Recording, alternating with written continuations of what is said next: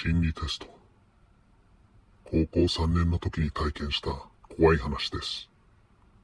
大学受験を控えていた俺は、予備校で知り合いに出くわすのが煩わしくて、放課後の教室に残ってよく受験勉強をしていました。7時過ぎぐらいになると、窓の外は真っ暗です。そろそろ帰ろうかなと思いました。その時、俺は床にプリントが落ちているのに気がつきました。拾ってみると、テスト用紙のようでした。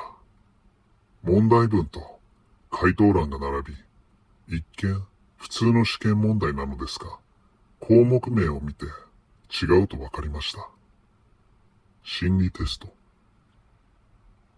誰かがジョークで作ったのでしょう。わざわざパソコンを使って試験問題に似せて作っているあたり、手が込んでるなぁと感心しました。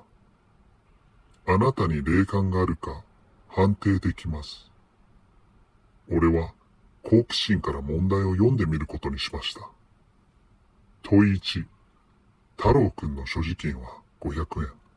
花子ちゃんの所持金は400円。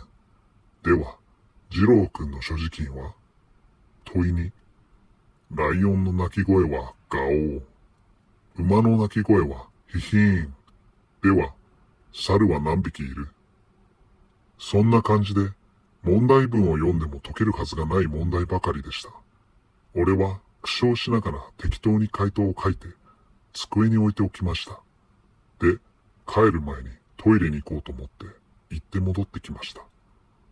すると、さっき回答を書いた心理テストが赤ペンで採点されていたんです。